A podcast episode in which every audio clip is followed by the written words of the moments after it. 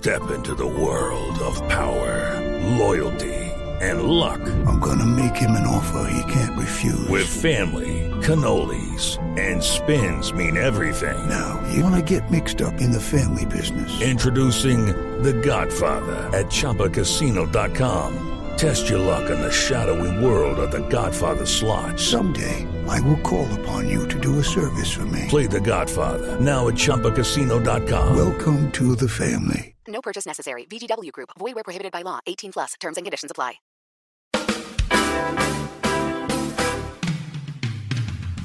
A continuación desde Bogotá, Colombia, en hjck.com, escucharemos literatura al margen. Muy buenos días a todos, bienvenidos a nuestra segunda edición de Literaturas al Margen. Yo soy Camila Willes y desde Bogotá, Colombia, en la hjck.com vamos a vivir un recorrido por distintas literaturas y con un invitado muy especial desde España.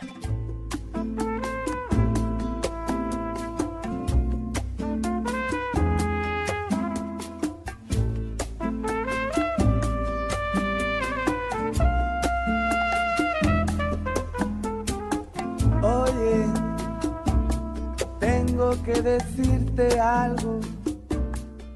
Como ustedes saben, Literaturas al Margen es un programa que trata de abordar la literatura desde otras orillas, desde otros puntos de vista, desde otras formas de lectura y por eso nuestro invitado de hoy no es propiamente un escritor de libros, sino que es un cantautor español que se llama Pascual Cantero, más conocido o lo conocemos todos como Muerdo. Muerdo está de visita en Colombia, está en Medellín, Cali y Bogotá presentando su disco Viento Sur y haciendo toda una gira por Latinoamérica.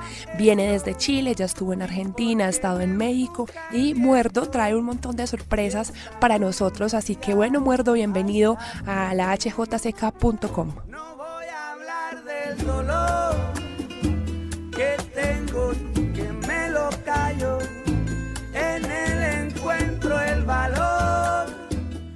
Perfecto, Pascual. Bueno, te cuento que este programa es sobre literatura. Eh, pero no hay otra forma más bella también de la literatura que la misma música y por eso te tenemos de invitado en este programa que se llama Literaturas al Margen y quiero empezar por eso, em empezar por el, el, proceso de creación de tus canciones, cómo, cómo escribes tus canciones que, que parece que nos estuvieras cantando a cada uno de nosotros al oído. Bueno, la verdad que mira, mis canciones surgen un poco de, un proceso, digamos, de autoterapia, ¿no? Un proceso de de, de, crecimiento personal, una manera de ordenar mis ideas y mis propios procesos. Entonces por eso son tan directas y están narrando algo en primera persona y de manera directa y así surgen en esa intimidad y en esa en ese proceso ¿no? de autosanación. Cuando escribes tus canciones, digamos, es una forma muy personal, cuando uno las escucha también se da cuenta uno de eso, pero son, digamos, sirven de catarsis solamente o también quieres como que la gente se identifique con ellas? No, no, la verdad es que lo hago como un mero proceso personal. No, en el momento de la creación de las canciones en ningún momento pienso en, los demás, ni en, que alguien va a recibir la canción, ni en nada más que, que en mi propio proceso. La mayoría de canciones de, de, Muerdo, sobre todo en este último disco, Viento Sur, eh, noté que reivindican el error, o sea, el aprendizaje a través de, del error, de la caída. ¿Cómo es eso? ¿Cómo hablar de, del error y de la caída en un mundo en el que cada vez premia más los aciertos que, que los desaciertos? Claro, bueno, yo creo que, el error es la única manera de aprendizaje, ¿no? Eh, al fin y al cabo aprendemos de nuestros errores, ni siquiera de los errores de los demás, ¿no? Eh, si no hay error, no hay experiencia y no hay aprendizaje. Y bueno, por desgracia vivimos en, como vivimos en un mundo tan aparente, un mundo en el que la apariencia lo es todo y lo que denominamos postureo a veces, ¿no? El, esa falsa apariencia y, y los músicos muchas veces nos digamos que nos, nos mostramos al mundo como si fuéramos seres todopoderosos, eh, conocedores de la verdad absoluta, eh, conocedores del camino de la moral, de la ideología. Entonces, bueno, a mí me parece interesante y un ejercicio de honestidad eh, cambiar eso y, y mostrarme al mundo tal como soy, como una persona vulnerable, eh, que vivo los mismos fracasos que el resto de los mortales y que aprendo de esos fracasos, ¿no? Como, como debería hacer en, en todo caso. ¿Cómo llegaste tú a eso? ¿Cómo descubriste que de pronto es mucho más fácil guardar esta apariencia de que de que se es perfecto, bonito, inocuo y no un ser humano cualquiera. ¿Cómo decidiste ser ese tipo de artista? Bueno, yo lo necesito, lo necesito en cuanto a que no puedo defender algo en un escenario que no siento, ¿no? Entonces, si tengo que estar cantando unas canciones durante X años, eh, porque tengo que defender un trabajo discográfico y tengo que enfrentarme al público cantando algo, tiene que ser mi verdad lo que esté cantando, ¿no? No, no puedo cantar algo que no creo, ¿no?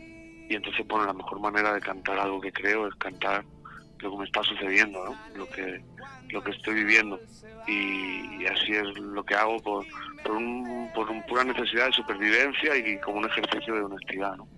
Haber, digamos, haber elegido esta carrera de esa forma y vivir de esa forma, ¿te ha traído alguna consecuencia, entre comillas, negativa? Sí, un poco, bueno, algunos conflictos que tienen que ver con la exposición que tenemos en redes sociales, ¿no? Que, bueno, vivimos en un mundo en que estamos muy expuestos, evidentemente, en todo lo que es el mundo virtual eh, y todas nuestras opiniones eh, alcanzan una difusión enorme y, bueno, vivimos en un mundo en que es muy fácil ofender, porque, porque parece que la moda es sentirse ofendido, ¿no? Y que, que ahora mismo cualquiera se siente ofendido es muy fácil ofender a cualquier persona, a cualquier colectivo, vertiendo una opinión, ¿no? Claro. Entonces, bueno, en ese sentido sí que tenía algún conflicto. A mí me gustaría que me contaras, digamos, en una experiencia específica, un momento en el que hayas dudado, ¿será que sigo haciendo lo que hago o, o continuamos? O sea, me gustaría que, que recordaras algún momento.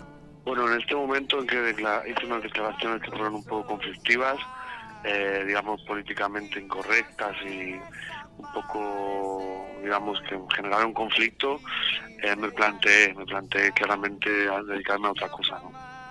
Hacer, realizar un trabajo que no, que no estuviera tan expuesto ¿no? al público y, no se me juzgara tanto y no estuviera tan en el, punto de mira, ¿no? Porque realmente eh, me trajo consecuencias un poco que personalmente fueron desagradables uno cree de pronto que cuando son músicos o artistas en general no sufren un poco de, de, eso, que ya les resbalan los comentarios y eso, pero no es así, la gente igual tiene su corazón y su espíritu que, que es afectado, ¿no? Sí, es que uno trata siempre de mostrarse invulnerable, ¿no? Y, y es por eso que la gente nos ve así, ¿no? Como si no fuéramos vulnerables, como si nos repalase todo y fuéramos impermeables a la crítica o, a todo tipo de reacciones, ¿no? Y, realmente no, al contrario, o sea, por mi experiencia sé que, los artistas somos seres bastante bastante inseguros en el fondo y tratamos de suplir esa inseguridad con una falsa capa de, de, apariencia segura o de alta dosis de egolatría, ¿no? Pero somos seres bastante sensibles y por tanto considero que bastante vulnerables. Pascual, ¿cómo nació Viento Sur? ¿Cómo Muerdo construyó Viento Sur? Este precioso disco que ahora vamos a ver aquí en Medellín, Bogotá y Cali. Bueno, Viento Sur fue un disco que surgió eh, eh, a raíz de varios viajes por América Latina, viajes muy relajados que hice sin tener mucho compromiso, digamos bastante lúdicos, bastante ociosos y en ese contexto en viajes por Argentina, México, Colombia, Chile, Centroamérica, surgió surgió Viento Sur, eh, que es un disco que recoge un poco sonoridades de esos lugares y también un poco el discurso de, esos pueblos. ¿Qué, parte de Colombia visitaste en ese momento? Eh, en aquel momento visité Cali, eh, Medellín, Bogotá y algunas poblaciones un poco más pequeñas como Ibagué, La Ceja, Manizales lugares un poco más alejados de la ciudad, eh, un poco más humildes, más rurales.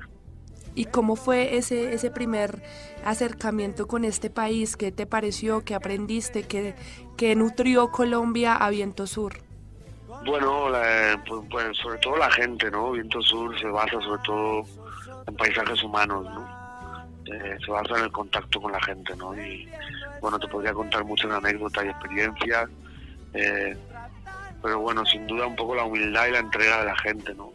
Recuerdo llegar a, a sitios muy humildes y familias enteras nos acogieran en su, en su casa, con dándonos lo mejor, haciendo un sobreesfuerzo en su microeconomía para recibirnos con la mayor eh, generosidad posible y bueno, este tipo de gestos que son tan característicos no solo del colombiano, sino del americano del sur en general. Este disco, eh, Muerdo, para mucha gente aquí tiene un, un poder muy especial, sobre todo en esta época un poco oscura políticamente en la región eh, y sirve para sanar. ¿Usted cree realmente que la música sirve para sanar el alma, el espíritu? Yo creo que sí, que por lo menos sirve para hacer más llevadera la cotidianidad, seguro. Eh, y es una medicina, es una medicina muy poderosa que sirve para sanar el alma, supongo que junto a otras medicinas y dentro de, enmarcada dentro de un proceso de, sanación más amplio, ¿no? No creo que sane así por sí misma, pero desde luego sí que, sí que hace llevadero el proceso de sanación y, y el proceso de vida en general, que ya es bastante complejo en estos tiempos, como bien comentaba, y creo que, que ayuda a hacer la cotidianidad un poco más eh, eh, llevadera y agradable y, y bueno, a, poner un poco de, de magia ¿no? en nuestros días. ¿La música lo ha sanado a usted de alguna forma? Sí, desde luego en mi caso sí, en mi caso me sana constantemente, me sana cada vez que me subo a un escenario, me sana cada vez que, que logro sacarme una espinita del corazón a través de una canción, o que logro darme ánimos o darme fuerza a través de una canción.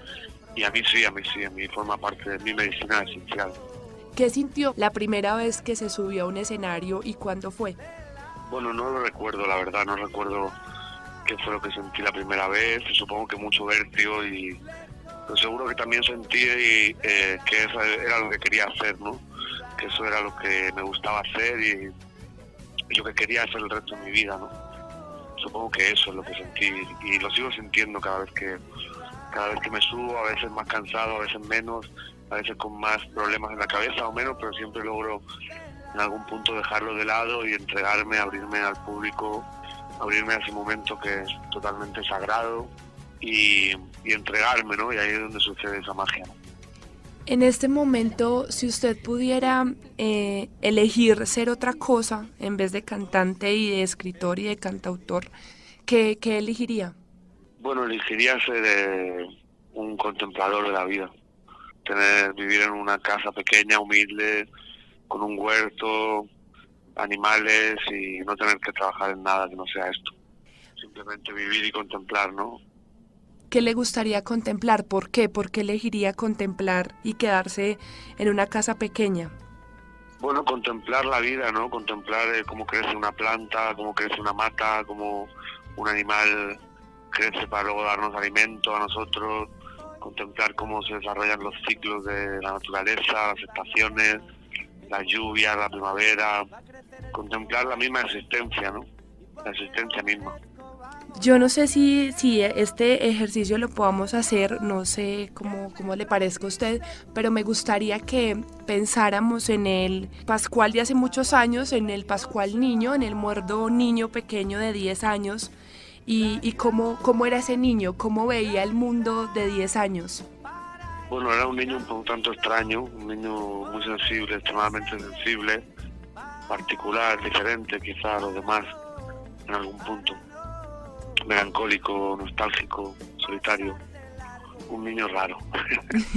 Era. Si pudiera decirle algo a ese niño en este momento, viajar al pasado y decirle algo, ¿qué le diría? Bueno, le diría que, que tuviese tranquilidad y paciencia y que siguiese, le diría que siguiese así, que era muy bonito, le diría, que era un niño muy bonito. Que siguiera siendo raro. Sí, que no tuviera pena por ser así. A mí me causa curiosidad y no sé si de pronto usted lo, lo haga y es si escucha algún tipo de música cuando está haciendo alguno de sus discos y si es así, ¿qué música escucha?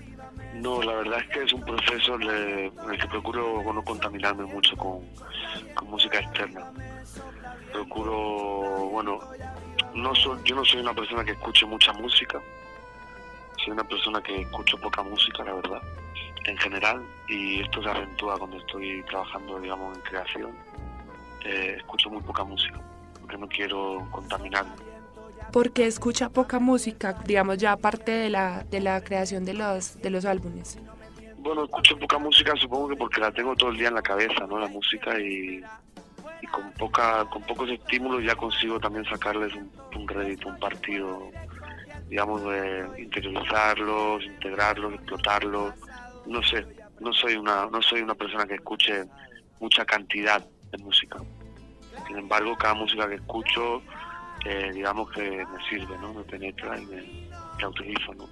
¿Y lee, lee algún tipo de, escritos cuando está escribiendo? Soy un poco, soy poco lector, pero también igual eh, cuando lo que leo y realmente me penetra, o sea, si consigo pasar de las 30 páginas, es algo que ya se queda de muy dentro de mi universo personal. Entonces, cuando ya algo se queda dentro de mi universo personal, al final se transfiere un poco a mi, a mi creatividad, Pero no, no, no soy un gran lector, o sea, puedo leer tres libros al año como mucho. Y sobre todo poesía sobre todo poesía, eso, eso, iba para allá la pregunta y era, o sea, muchas de sus canciones están escritas como versos de poema. ¿Cómo, ¿Cómo logra esto? ¿Cómo logra fracturar así la escritura de la música que puede ser casi siempre como lineal o directa y esta parece poemas? Claro, bueno, yo creo que depende un poco de, bueno, de, la, de cómo uno entiende la música. Para mí la música lleva una musicalidad implícita, pero también requiere mucho de la musicalidad textual, ¿no? Y, y en mi caso surge muy a la vez la música y el texto. No es que parta de un texto para ponerle música, ni parta de una música para añadirle un texto. Entonces, como llegan prácticamente de manera simultánea, creo que hay ese equilibrio, ¿no? De que sea música y sea poesía también. ¿Usted cree en eso de, la musa, de la inspiración que te llega así como un rayo, o es más de los que creen en la disciplina y en la escritura constante? Yo creo más en la inspiración que en la disciplina. No soy una persona disciplinada, mm, no soy una persona que ejercite la escritura, soy más una persona que considero que canalizo alguna energía externa, una información que me llega y en un momento de lucidez la escribo pero no, no soy una persona que escriba a diario, ni siquiera soy una persona que escriba con asiduidad. Puedo pasar meses sin tocar la guitarra, sin escribir ni hacer ningún ejercicio creativo. Y luego cuando me llega la inspiración me llega y me llega. ¿En algún momento de, de su carrera le ha resultado doloroso escribir canciones? Porque como son tan personales, de pronto le llega a pesar a uno en el corazón. Sí, sí, de alguna manera sí, alguna, algunas veces pasa eso, ¿no? De todas formas, como yo siempre procuro partir de ese dolor para luego eh, darle un matiz positivo y de crecimiento, entonces mis canciones, aunque partan a veces de situaciones de dolor, siempre en el clímax, que vendría a ser el estribillo, se atisba un poco de luz. Hay una anécdota que me gusta muchísimo contar y es que cuando Champagne, el actor, estaba muy triste, se ponía un gorro, unas gafas y se metía en el Museo de Arte Moderno de Nueva York y miraba un Picasso durante tres horas y se le quitaba la tristeza. ¿Cómo se le quita la tristeza Muerdo? Bueno, ¿cómo se me quita la tristeza? Pues eh, muchas veces viendo televisión, cine, eh, escuchando alguna música, fumando un poco de marihuana, bebiéndome unos tragos, eh, no sé, hablando con un amigo o recibiendo un abrazo, ¿no? Depende un poco del momento. Aprovechando que ya estamos aquí, Muerto, me gustaría que hiciéramos la playlist de Pascual, cinco canciones, que nos cuentes por qué te gustan esas cinco canciones, que te la pasas escuchando todo el tiempo, pueden ser tuyas, pueden ser de otros artistas, pero que todos los que nos están escuchando en este momento sepa qué música escucha Muerto. Una canción del grupo eh, Triana, que se llama Abre la Puerta. Sí. Y bueno, es una canción que escuché eh, de niño siempre en casa y me gusta mucho, mucho, mucho, mucho. Siempre me encantó esa banda. Fue como una gran referencia de mi infancia. Yo quise subir al cielo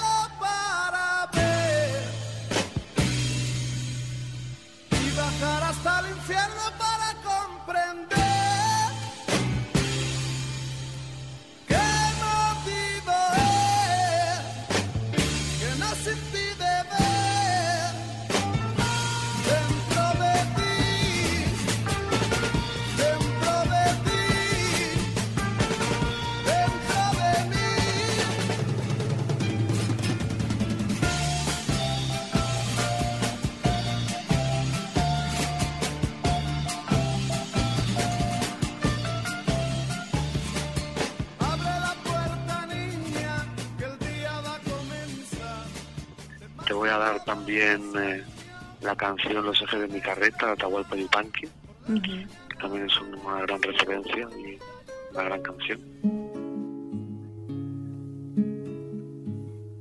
Porque no engraso los ejes, me llaman abandonado.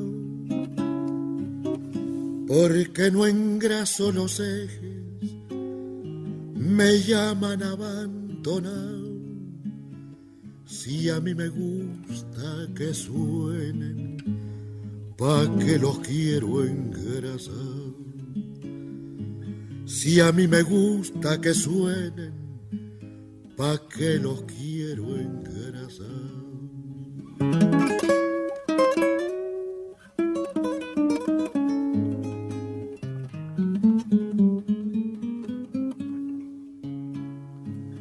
Es demasiado aburrido seguir y seguir la huella. Es demasiado aburrido seguir y seguir la huella. Demasiado largo el camino sin nada que me entretenga. Te voy a dar, por darte algo más actual, te voy a dar una canción que se llama Pienso en tu mirar, que es de Rosalía, es una canción publicada este año 2018, que me está gustando mucho, me está acompañando mucho en estos viajes y en estos momentos de mi vida.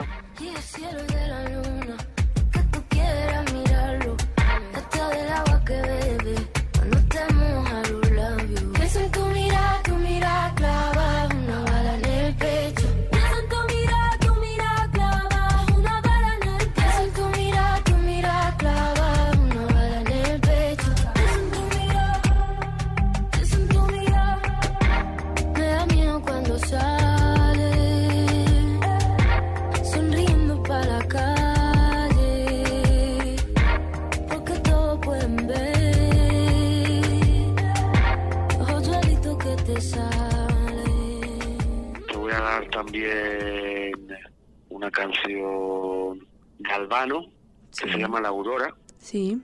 Esa es la canción con la que mis padres se enamoraron y le tengo un recuerdo muy especial por eso. Ahora su sol va pintando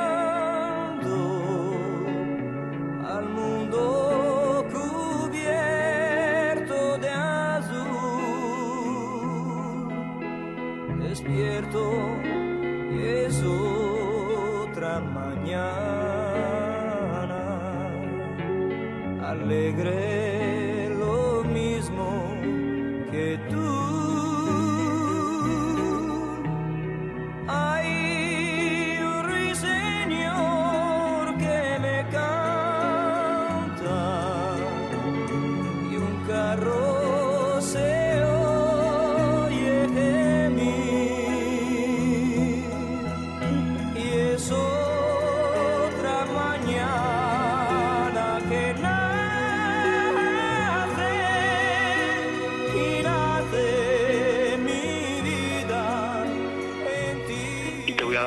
Canción que se llama Las 40, que es un tango, pero a mí me gusta mucho una versión que es en salsa, que es de Rolando la serie, y que me gusta mucho el texto, ¿no? La canción es una de las canciones que me gustaría en algún momento versionar, y bueno, me parece que tiene un texto increíble.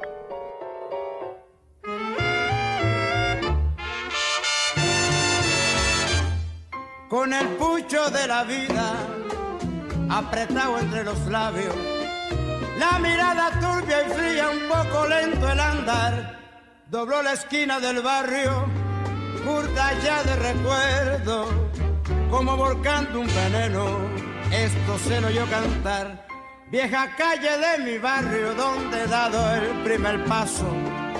Vuelvo vos cansado el mazo en inútil barajar, con una daga en el pecho, con mi sueño hecho pedazo, que se rompió en un abrazo que me diera la verdad. Aprendí todo lo bueno, aprendí todo lo malo, sé del beso que se compra, sé del beso. Para ya ir terminando, eh, ¿qué es el amor para Muerdo? Bueno, el amor es esa, es esa fuerza motriz que, que todo lo mueve y es esa esencia natural que nos pasamos toda la vida tratando de, de recuperar o a veces perdiendo. ¿Qué es la muerte? La muerte es una transición y es el sentido máximo de la vida, el momento más importante de la vida. ¿Y la tristeza? La tristeza es una oportunidad, es una gran oportunidad para ser mejor. Bueno, yo quiero, Muerdo, que seas tú el que invite a todos nuestros oyentes para que vayan a, tus conciertos, por qué deberían ir y a, escucharte. Bueno, soy Muerdo y os mando a todos un abrazo enorme, a toda mi gente de Colombia, y os invito a que vengáis a estas presentaciones que vamos a hacer eh, en formato banda con mis músicos de España. Eh, tenemos muchas ganas de encontrarnos con el público colombiano y muchas ganas de- de disfrutar y de, y de que para todos sea una gran catarsis y una gran sanación estos conciertos, así que ahí les esperamos.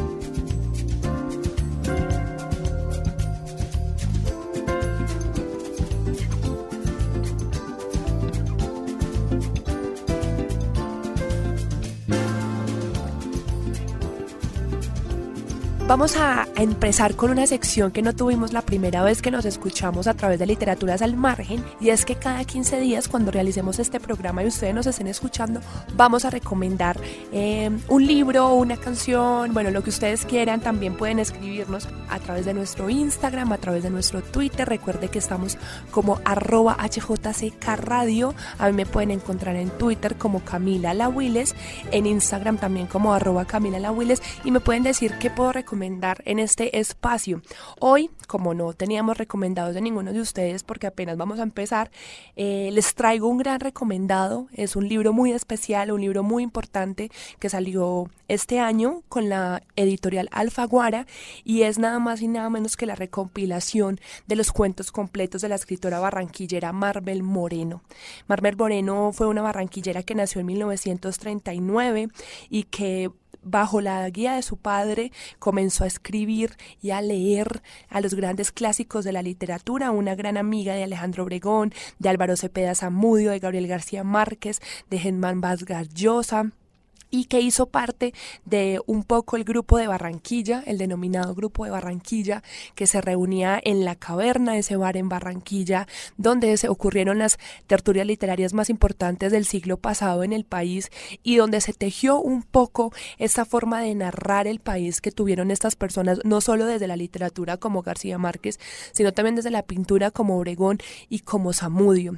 Moreno, sin embargo, pues eh, por ser mujer no entró mucho en este círculo y apenas ahora estamos viendo cómo Marvel Moreno se mete en la historia de la literatura colombiana y este libro, Cuentos Completos de la editorial Alfaguara, que es precioso además con una foto de ella en la portada, una edición muy bella, trae unos relatos simples, magníficos, sobre la vida de una chica en la casa de su tía, que su tía se parece tanto a ella, que da miedo, sobre la primera vez que vamos al mar, sobre la primera vez que tenemos relaciones sexuales, son unos cuentos místicos muy sensibles, pero que estoy segura de que si ustedes me escuchan en este momento y les gusta de lo que les estoy hablando, pues les va a encantar muchísimo más el libro. Marvel Moreno ha escrito o escribió porque murió ya eh, unos cuentos muy íntimos, muy personales, muy femeninos y eso no significa que no lo pueda leer ningún hombre. Todo lo contrario,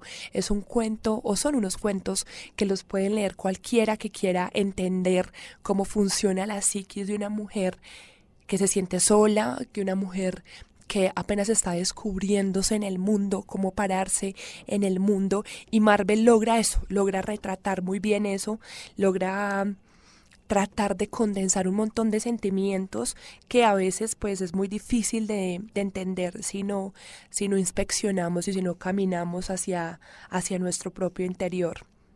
Hay unos cuentos buenísimos, es un libro pues que puede ser bastante largo si uno lo, lo ve en tamaño, pero que realmente se lee de un tirón súper rápido. Entonces ese sería nuestro recomendado de esta semana, recuérdenlo. Eh, vayan por él a librerías, busquen a Marvel Moreno en internet, lean a más mujeres, leamos muchas mujeres.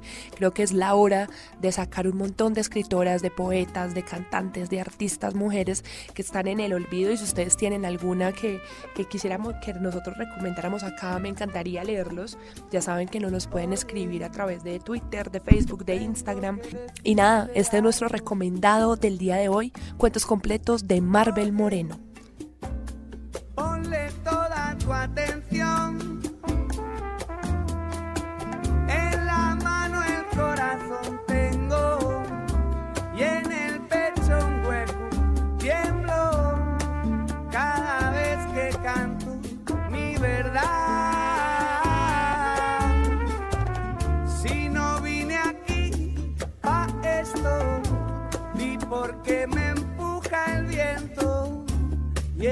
Bueno, llegamos al fin de esta emisión.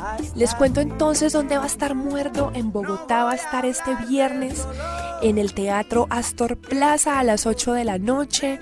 Nada más ni nada menos. Vamos a cantar allá todas las canciones de Viento Sur. Una música preciosa, una música para sanar el alma, una música para volver a las raíces, a la música andina, a las músicas de cuerdas, de saxofones y que nos conecta un poco con ese pasado que a veces nos remilgamos en, en darle la cara. Pero entonces estamos muy contentos. Ya estuvo en Medellín y estará en Cali el próximo sábado.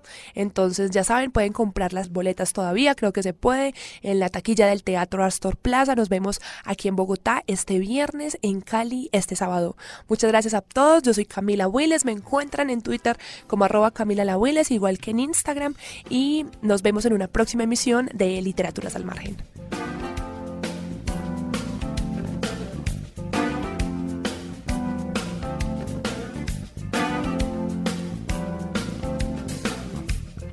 Hemos escuchado literatura al margen desde hjck.com en Bogotá, Colombia.